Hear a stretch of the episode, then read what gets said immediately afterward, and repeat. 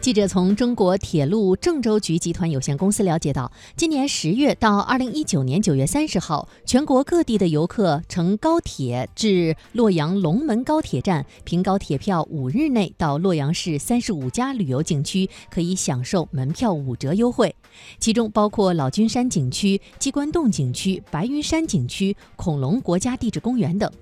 根据介绍，游客凭高铁门票购票的时候，应根据景区要求出示本人身份证，以便景区确认游客身份与车票信息一致。